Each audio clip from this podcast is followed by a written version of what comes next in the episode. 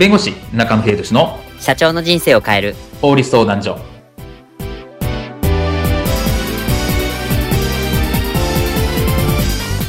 こんにちは弁護士の中野秀俊です。こんにちはアシスタントの堀内隆です。この番組は IT 専門の弁護士中野秀俊がこれはすぐに使える法律主に企業法務の知識を分かりやすくそしてちょっとコミカルにお伝えする番組です。よろしくお願いいたします。今回のテーマはお見合い年齢確認データ漏洩に学ぶ個人情報の保存期間の定め方です。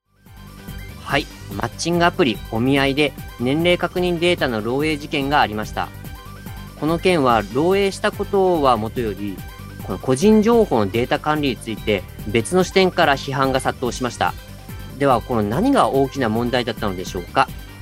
個人情報の保存期間についてこういったシーンはありませんでしょうか？社長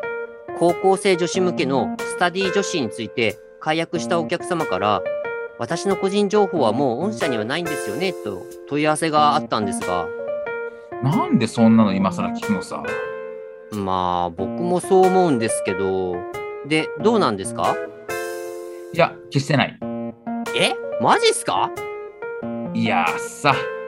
高校生女子が高校卒業するじゃんはい。大学生になって社会人になったら今度はギンギン Z を買うそうにリーチするんだよ。はで1年間はブランクを分けて1年後ぐらいに過去のメルマガ登録者にプライバシーポリシーの変更のお知らせなどを送って再度リストを活性化させるのさ。あえー、なんかこすい。いやいや普通だよ。某メルマガシステムを作った社長もそうやってるし問題はないって。後日まるまるテレビです。ギンギン Z の販売会社から顧客情報の漏洩があり、過去のスタディ女子の受講者の個人情報まで漏洩していたことが分かりました。社長を出せ社長を出せ。うわーやばいやばいやばい。もう社長は一体どこに？あれ？また置き手紙。個人情報のない宇宙に行ってきます。アディオス。うおー大変ですギンギン Z の販売会社がただいま爆発しましたもうこれで5回目だそうです。今回のテーマは、マッチングアプリお見合い、年齢確認データ漏洩に学ぶ、個人情報の保存期間の定め方についてお話を伺います。はい。あの、今年ですね、あの、このマッチングアプリのお見合いなんですけど、会員情報が漏洩したという事件がありました。まあ、この件でちょっと批判が殺到したというのがあったんですが、具体的にどういった点で批判がこれ殺到したのでしょうか？そうですね。あの、まあ、データが漏洩するっていうのは当然、まあ、批判の対象になったんですけれども、はいまあ、さらに問題となったのが、いわゆる保存期間ですね。個人情報の保存期間が、お見合い側が大会後10年間っていう形になっていて、?10 年はい。大会後10年なので、まあ、もう全然前に登録した人のものも残っていて、まあ、それは漏れてしまったみたいなところで、まあ、SNS で批判が殺到したというのが、この、まあ、事件というか、になります。うわぁ、10年も残されてるって、ちょっと使ってた人についね、とってはきついですよね、これ。まあそうですね。まあマッチングアプリなので、まあ結構センシティブな情報だったりもするので、ええまあそこが漏れてしまったみたいなところで、まあなんで10年なの大会後10年も取っとくのみたいなところで、結構問題になったというところですね。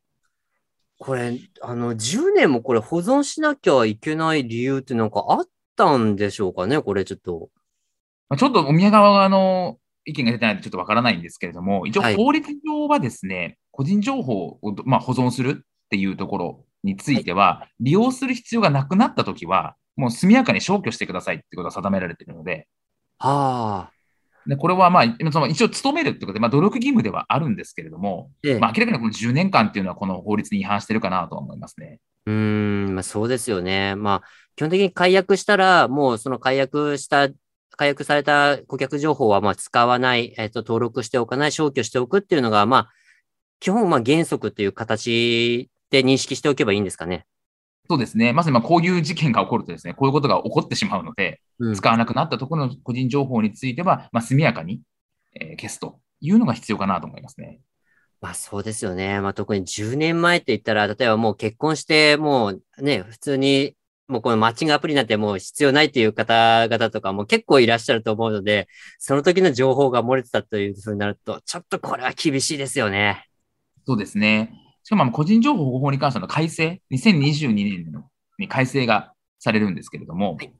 この場合でもその利用する必要がなくなった時については、まあ、その個人、その本人からですね、そのデータの利用停止みたいな請求もできるっていう条項が加えられているので、うん。まあ、そういう結構権利意識がどんどん高まっていると思うので、まあ、あー事業者としては注意が必要かなと思いますね。まあ、個人情報は本当にセンシティブな、あの、で、情報になりますので、本当にまあ、慎重に扱っていくっていうのは、もうもちろん、漏洩させ、漏洩しないということはもちろん、この保存期間についても遵守していくっていう方向性で進めなきゃいけないというところですね。そうですね。まあ、あとはその、まあ、法律上の保存義務がある場合については当然やらなきゃいけないので、はい。まあ、例えば我々弁護士だったら記録は5年間保存しなきゃいけないとかってあるんですけどはい。まあ、そう、そういった、まあ、法令上保存義務がある場合はちゃんと保存してくださいと。はいちゃんとされる。で、あと、法律上破棄しなきゃいけないっていう義務もあったりする。業種によってはあったりするので、まあ、それもちゃんと、まあ、調べて、きちっと、まあ、対応していく。で、基本的には必要なくなったときは、まあ、消去していくっていうところが一番いいかなと思います。今回の弁護士中野秀俊の社長の人生を変える法律相談所はお役に立てていただけましたでしょうか？企業活動において気がつかないうちに違法になっていることや、ちょっとした法律の知識があれば一気に打開できる、そんな法律のエッセンスをご紹介していきますので、この番組をフォロー、いいねをお願いいたします。よろしくお願いいたします。ではまた次回をお楽しみに。ありがとうございました。ではまた。